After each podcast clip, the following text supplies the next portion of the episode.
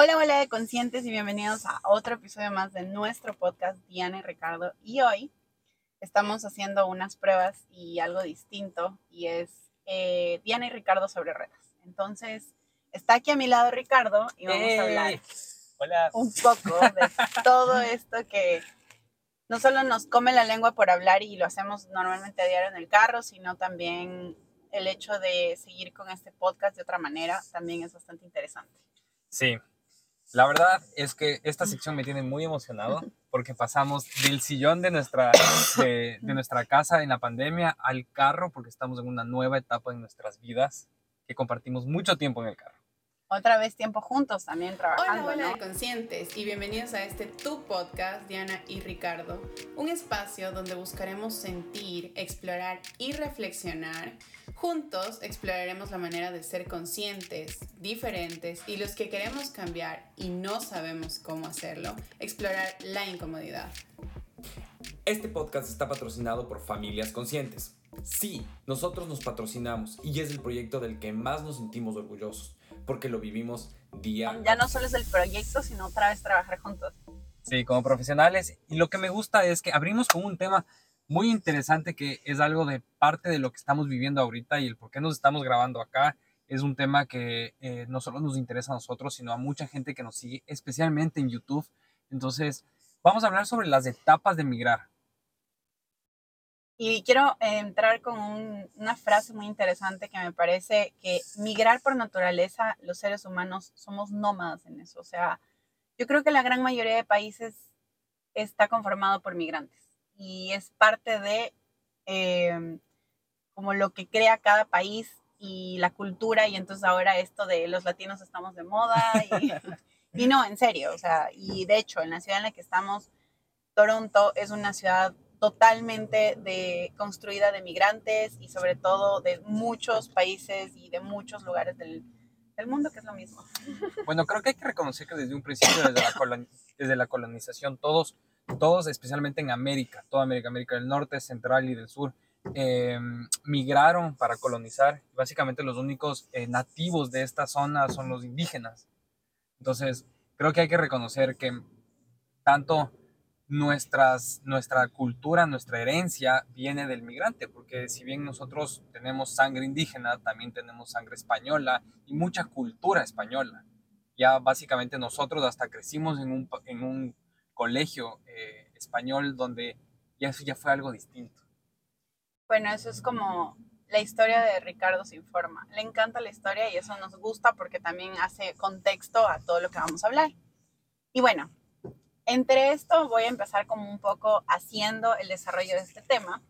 Y es que el primer año que tú migras o de hecho que tienes algo en tus manos y, y que se genera esta, no sé, dopamina de lo nuevo, de todo es nuevo, nos gusta, nos parece atractivo, incluso siento que el primer año donde tú te vayas va a ser hermoso, va a ser increíble porque estás conociendo, porque eh, te sientes como de visita en ese espacio, ¿sí? No, no estás todavía consciente de que no vas a volver al lugar de donde viniste.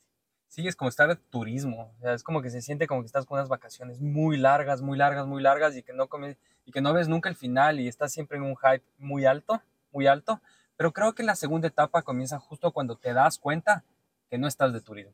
Cuando justo ya te toca dejar el hotel, ya te, ya te toca dejar el Airbnb, te vuelves del carro, eh, comienzas a acomodarte ya las cosas y dices, oh my God, oh ya, aquí comenzó todo. Siento que también depende del, del país, en este caso nosotros en Toronto, también de las estaciones. Nosotros llegamos a, en invierno y fue como una novedad el hecho de que nunca me- habíamos visto nieve, o bueno, hablo por mí, y el hecho de que todo era nuevo y las cuatro estaciones pasarlas, entonces fue como ese año de, ay, qué bonito, todo como que iba cambiando cada tres meses y todo era como muy nuevo, instantáneo y, y bueno, también nos tocó pandemia, entonces no tuvimos la oportunidad de salir ni de conocer ni de nada, pero sí sentimos que era como, no sabíamos qué estaba pasando, ¿sí? Yo siento que a partir del segundo año tú ya puedes ver un poco como, eh, no sé qué estoy haciendo, dónde estoy, en dónde me ubico. Y si quitamos el plan pandemia y vienes también como profesional, empiezan a surgir estas dudas de, ¿será que algún día voy a poder ejercer mi profesión aquí? eh, muchas personas vienen con profesiones de sus países, otras también vienen a estudiar acá recién y hacen toda una vida y una carrera aquí.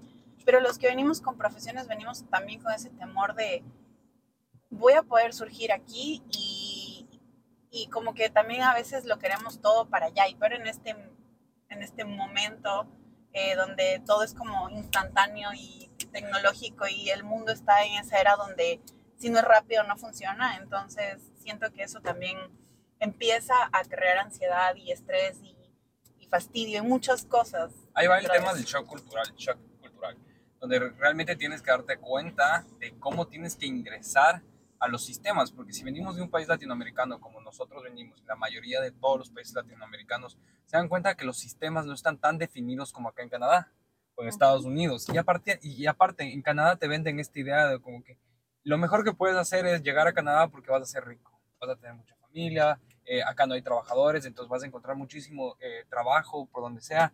Llegas acá y es el shock cultural primero de que no es tan verdad eso. No es tan fácil encontrar trabajo a la primera. Pero ¿Por qué? Hablemos por qué también, porque al menos por nuestra experiencia, luego de que termines. Entonces, em, el shock cultural lo que, lo que te toma tiempo es comenzar a aprender a entrar a los sistemas cómo entro al sistema laboral, cómo entro al sistema educacional si tienes un hijo, cómo entrar al, sistema de salud, eh, la comida, eh, absoluta. Yo me acuerdo, el, creo que fue el primero o el segundo año que estábamos escuchando un podcast de, de, otra migrante, pero que fue a Estados Unidos, que está en Miami, que decía, te pega tan duro en la migración que hasta tienes que comenzar a ver qué comes, porque en estos países todo te infla. Entonces, de repente, cuando migras en, el, en, en país latinoamericano, eras flaquito y de repente llegas acá en seis meses y ¡plum! Te, te inflas, porque la comida tiene muchos aditivos, no y sé. Y peor si comes mal. Si comes mal, peor. Entonces, creo que esa etapa del shock cultural pega más fuerte aquí en Canadá y especialmente acá en Toronto, porque como Diana les dijo, aquí tenemos muchas culturas unidas. Pero no solo muchas, tenemos todas las culturas de todo el mundo en un solo lugar. Entonces, cuando tú vas al trabajo, no solo tienes que aprender la cultura canadiense, sino que si tú quieres mostrar respeto hacia otra persona, te toca, em, te toca aprender culturas que tú dijiste en mi vida voy a tener que saber que nos pasó esto recién en el trabajo que estamos ahorita. Que esas son barreras culturales que existen mucho. Pero que se merecen Incluso en nuestros propios países. O sea, también esa discriminación entre culturas. No solo, o sea, como entre gente de color, que a veces pensamos que esa es la única discriminación que existe, sino entre los mismos, o sea, a los latinos, a, a otro tipo de culturas y y países existe ese tema, o sea, es muy difícil y siento que los latinos también sufrimos mucho ese tema y a veces no lo hablamos, solo lo interiorizamos. Y justo nos estaba pasando esto, que tenemos una, una, una compañera de trabajo que es musulmán. Entonces, tiene otro tipo de cosas que nosotros es nueva para nosotros, como el tema de, de ir a rezar. Entonces, eh, yo ya sabía qué estaba pasando, pero no sabíamos bien qué estaba pasando y hasta ahora no lo sabemos, porque en nuestro propio lugar de trabajo nosotros somos los latinos, trabajamos con mexicanos, tenemos eh, una canadiense que es de adentro de Canadá, o sea, sí es bien canadiense, tenemos eh, dos personas que son de Toronto, que son, son nacidos en Toronto, tenemos una indiana, entonces son muchas culturas muchísimas culturas. Entonces creo que esa etapa es muy importante reconocer de que no va a ser tan fácil la transición como todo el mundo dice, te acomodas. Al contrario, te va a tomar tiempo y muchos años tratar de acomodarte a la cultura porque no hay una sola cultura acá. Y bueno, también creo que ahí entra el idioma, ¿no? Es muy difícil también incorporar el idioma cuando estás en un espacio de trabajo. Eh, si vienes con un inglés, igual vuelvo a hablarlo por mí, eh, que tuviste desde los cinco años, ¿no? Desde que tienes uso de razón, te lo incorporaron en el colegio, pero no es lo mismo. Em, y, todo el mundo te dice, pero sabes inglés. Y, no es lo mismo ya vivirlo el día a día, ya que sea tu idioma también como, como de base, porque una cosa es tu idioma materno donde lo hablas todos los días, lo, lo, lo desarrollas todos los días. Y aún así, nuestro propio idioma, el materno, es muy difícil de trabajarlo también, porque ni así hablamos muchas veces bien, ni tenemos buena sintaxis y todo. Imagínate otro idioma y aparte a veces este, temas técnicos, también lo hablo por mí. En este momento tengo problemas a veces de entender palabras técnicas. Si bien entiendo muchas cosas, las, las cosas técnicas en mi carrera es muy difícil. Entonces, siento que a veces eso también influye. Y quiero también dar, ponerte otro punto que te dije hace un rato. Si lo hablamos por nosotros, nosotros llegamos aquí y nosotros no bueno, yo no encontré trabajo por dos meses consecutivos porque la hoja de vida no era la correcta. La hoja de vida aquí en Canadá no puedes poner la imagen tuya, la foto, porque no te, no abren tu, Hoja de vida es ilegal. Y nosotros nos enteramos de eso como a los dos meses, ¿me entiendes? Cuando ya estábamos haciendo todo un papeleo para mudarnos de un pueblo al que llegamos acá a la ciudad de Toronto, que era como una hora. Entonces sí es difícil porque gastas dinero en todo lo que hiciste en ese pueblo, dos meses sin trabajar, o sea, todos los ingresos con los que vinimos, en teoría, para tratar de que obviamente a las dos, tres semanas, un mes, dijimos, bueno, nos vamos a demorar en conseguir trabajo, pero no dos meses y medio, ¿no? Entonces todo ese factor económico influyó mucho y fue muy difícil para nosotros. Entonces imagínate el no tener tampoco la información correcta y adecuada. Te puede también llevar a muchas cosas y, y quítale el problema también emocional y de ansiedad y todo lo que te puede, sino también el hecho de, ¿qué hago aquí? O sea, ahora cómo parto de nuevo y, y de verdad debería regresarme a mi país porque no me están saliendo las cosas. Y entonces ahí dices, no sabes qué, a la primera no me funcionó, me voy, bye. Es parte de la adaptación a entrar al sistema laboral, que creo que tenemos que ser resilientes con este tema de, de saber que va a haber una curva de aprendizaje cuando, cuando migras. No, no vas a llegar con todo solucionado. De hecho, vas a parecer un recién nacido, porque no sabes ni cómo se llama donde tienes que sacar el número para que te paguen. hay muchas cosas que tienes que comenzar a aceptar esa curva de aprendizaje yendo con el idioma, hay mucha gente que dice como que no, es que no, no, no sé el inglés, entonces no me atrevo a trabajar, a entrar al mercado laboral, no me atrevo a coger ese, ese trabajo porque creo que mi inglés no va de acuerdo. Pero si tú te pones a ver las mismas terminologías técnicas, en español tampoco las sabes.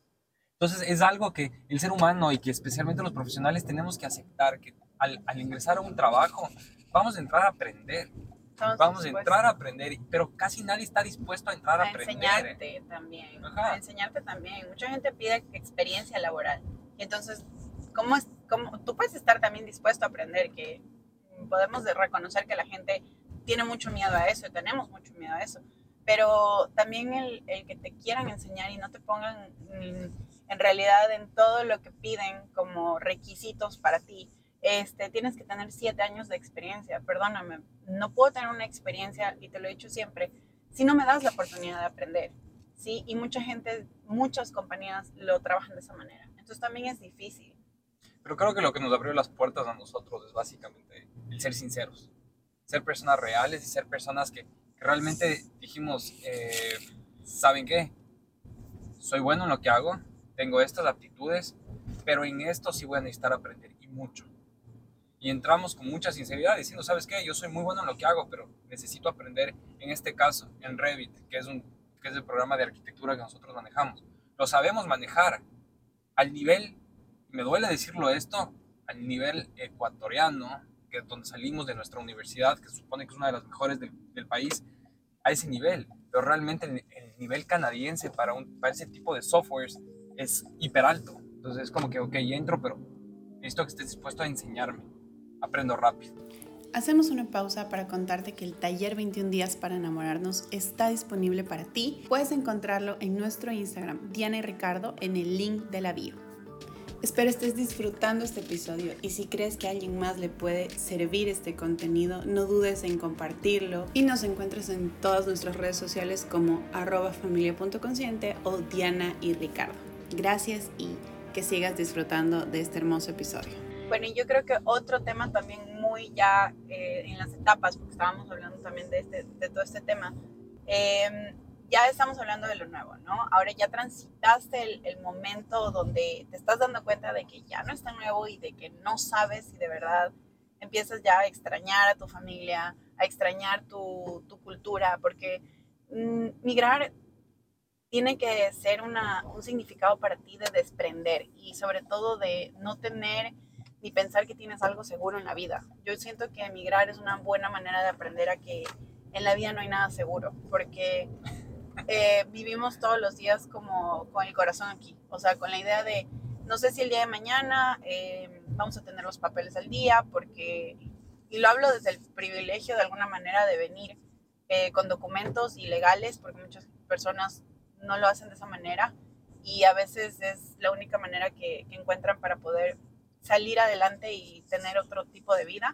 Pero aún así, teniendo este privilegio, muchas veces pasa de que los papeles se caducan y eh, está demorado el que lleguen y por ese tiempo no puedes salir del país hasta que todo esté en orden y entonces pierdes la oportunidad de pasar momentos con tu familia o pierdes la oportunidad, en este caso, cuando nosotros llegamos, de que la gente nos venga a, A visitar. a visitar porque Canadá sí es un país también eh, un poco difícil de entrar en un comienzo si no tienes una carta de, de visita o... no tienes la visa americana o los Exacto. procesos son los procesos son largos para venir acá. si bien es bastante interesante también los beneficios, tenemos que reconocer que existen ese tipo de trabas también.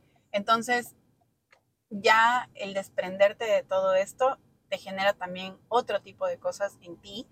Y si vas a crear una familia más, porque siento que ahí conlleva el hecho de no sentirte como con tu tribu, con la idea de tener personas a tu alrededor que te apoyen en este nuevo camino, porque aparte de ser migrante estás creando un nuevo camino como familia, como cualquier rol en el que te vayas a encontrar al empezar a hacer esto. Bueno, pero hay que reconocer que a pesar de que, de que puedas tener el apoyo de tu familia desde tu país de origen o desde donde vienes, tu familia no te va a poder apoyar en todas las cosas que tienes que hacer acá, porque tu familia no sabe ni siquiera cómo se hacen las cosas acá. Entonces, esta postura de aprendizaje también en la migración es, es, es muy fundamental y es algo que a, que a nosotros nos ha servido mucho, saber que comenzamos de cero. Nacimos en otro país literalmente con 26, 27 años. Exactamente. y ahora cre- creo que quiero reconocer como una cuarta etapa mm, que es la que siento que me encuentro, no sé si existen más, así como la etapa de los duelos, que son como cuatro o cinco etapas. Eh, hay que reconocer como esta cuarta etapa donde ya hay dos opciones, siento. Si te sientes ya parte del país, ya es tu nuevo hogar, ya es tu casa, ya te sientes eh, en un espacio donde dices, bueno, ahora sí lo puedo llamar hogar, o a veces pasan años para que lo llames. Y la segunda opción en esa etapa es como encontrarte en el limbo, queriendo entender si verdaderamente es tu, este es tu hogar, porque hay muchas cosas que te han traído mucha felicidad, te han traído mucho aprendizaje y sobre todo te ha ayudado a evolucionar como persona, pero también este hecho de, No sé de al menos lo digo por mí, el clima a mí me, me, me rebasa mucho. O sea, en este país pasamos ocho meses y un poquito más con climas bastante altos, o bueno, bajos, digamos, de O sea, es que manera. lo o que sea, pasa es que son bajos y frío, altos. Con mucho frío. Pero mi problema es con el frío, entonces con mucho frío. Entonces me refiero a ese hecho, o sea, digo, de verdad quiero pasar como toda una vida, todos los años, con un clima tan extremo y tan fuerte para mí. O sea, yo ahí es donde me replanteo la posibilidad de si esto es un mientras tanto en Toronto y es como parte Es del puente hacia otro lado. Exacto, puede Pero- ser, no lo sé.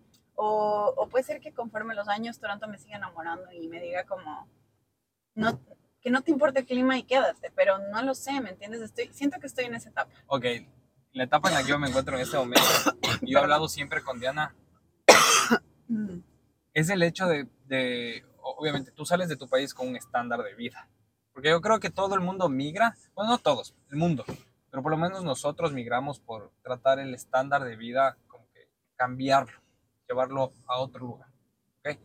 Entonces, el estándar de vida que tú tienes en tu país lo tienes medido, es feo decir esto, pero lo tienes medido base económico. Vivo en tal lugar, tengo, tienes o no tienes carros, tienes, tienes este o no.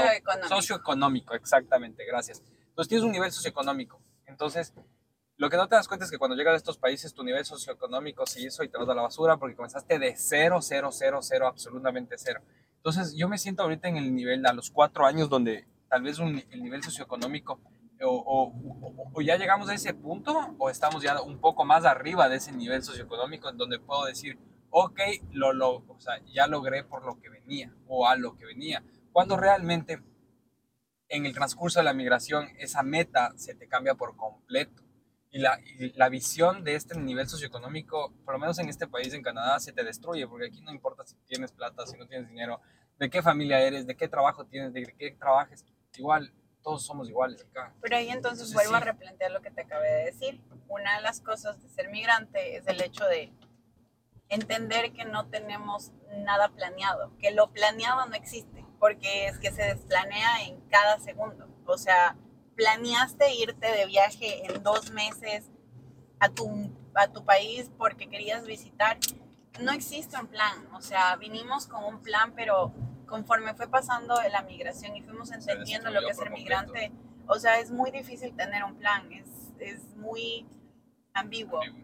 Pero en lo que yo me encuentro ahorita es como ya es el hecho de que yo en cambio sí tengo este sentimiento de "Mm, creo que sí pertenezco acá, pero tal vez no, porque me pongo a pensar y digo, quiero sentirme en casa, pero digo, no pertenezco, o sea, no pertenezco a Toronto, pero tampoco ya no pertenezco a mi casa, ya no pertenezco al lugar donde vivía, o sea, si digo, quiero pertenecer a Quito, a Ecuador, y digo, no, tampoco, o sea, tampoco quiero regresar allá, pero tampoco me siento de acá, entonces he, he hablado con Diana de este sentimiento de porque te trae mucha angustia y te trae, eh, sí, ataques de ansiedad, me han cogido, es como que no me siento de ningún lado, es como que no me siento seguro ya en ningún lado, pero sí, indudablemente me siento más seguro acá en, mi ciudad, en la ciudad de mi hijo, eso sí lo puedo decir, Toronto.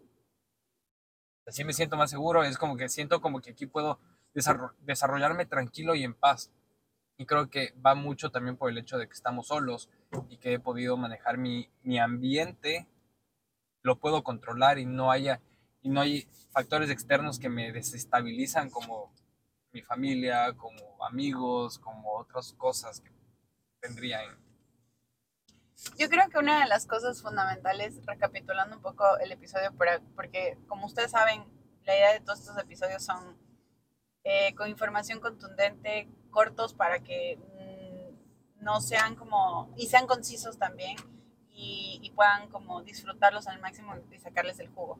Este, siento que una de las cosas muy importantes cuando te atreves a migrar es interesante porque así como sales de tu zona de confort y sobre todo sales a otro país nuevo totalmente, es el momento de reconocerte y descubrirte también a ti, como el hecho de no solo estás viajando a otro país, sino estás viajándote a ti por dentro para interpretar y descubrir de ti cómo, cómo te encuentras tú como ser humano en ese nuevo punto. Y desde ahí, ¿de dónde partes? ¿Cómo vas a realizar las cosas? ¿Cómo vas a generarlas día a día? Y vas a hacerlas capaz diferentes, porque creo que mucha gente que migra indudablemente es porque quiere hacer cambios en su vida y porque no espera llegar al lugar a hacer lo mismo. Entonces, ¿qué tanto tú también estás poniendo de parte para esa migración? Eh, y, y siento que en todo este proceso en el que voy, te puedo decir muy sinceramente que si la vida me va diciendo, quédate, no sé si, al menos los inviernos voy a huir así como esos youtubers Hay que veo opciones. mucho, que se van como, como que trabajan aquí los seis meses muy, muy sacados la madre y los otros tres, cuatro meses salen corriendo de este país y se van a, a las Bahamas, a Florida o a algún otro lado donde no encuentres ese frío extremo, que son justo los primeros meses del año, pero, pero bueno, Creo que hay un tema que, veremos es, en que- el camino. hay un tema que hay que hablarlo y necesito hablarlo acá, que es, el- que es, que es un tema de migrar por, por el cambio, porque queremos algo mejor.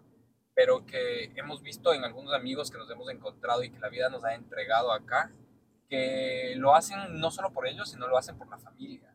O sea, son empujados por sus padres, por sus hermanos, por sus abuelos. Entonces, eso significa que cuando ya están acá en Canadá, están muy ligados a esas personas. Están muy ligados en, en- en- esta frase de es hora de, de hacerlos orgullosos. Y en eso te puedes trabar un poco en, en encontrarte a ti mismo como persona. Entonces, si es que lo estás pensando y me estás escuchando y estás siendo empujado por tus padres o por tu familia o por la sociedad, no te quepa duda que el- cuando estés aquí en estos países vas a estar solo. Entonces, replanteate la, la idea de reconocerte y de cuidarte. Y de cuidarte, porque sí es bonito, es muy bonito, pero sí vienen muchos retos. Y bueno, eso es todo por hoy, Gracias. Ricardo sobre ruedas. Ricardo sobre ruedas. Oye, en inglés se escucha mejor, pero no quiero ser odioso, pero sí. Bueno, un besito, bye. Posiblemente Bye. este podcast lo estés escuchando en un tiempo que te diste para ti o te encuentres con tu familia. Estar conscientes de que las personas que se encuentran en tu hogar merecen saber que lo que pasa en la vida es una oportunidad de crear relaciones y momentos extraordinarios es fundamental. El miedo es el potencial que permite crear una experiencia como estilo de vida saludable. Familias conscientes Familias creadas con amor.